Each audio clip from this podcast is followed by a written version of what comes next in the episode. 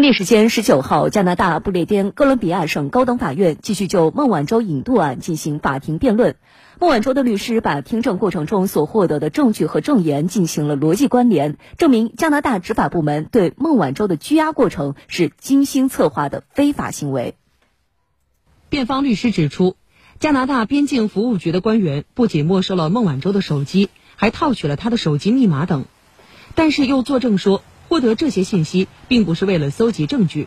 加拿大警官达利瓦尔承认自己并没有获得授权获取这些设备和信息，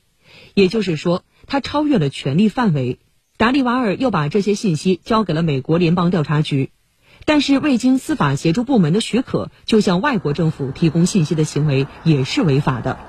此外，加拿大执法部门泄露孟晚舟的电子设备的识别号、序列号和手机密码等。还侵犯了孟晚舟的隐私，这也是违法的。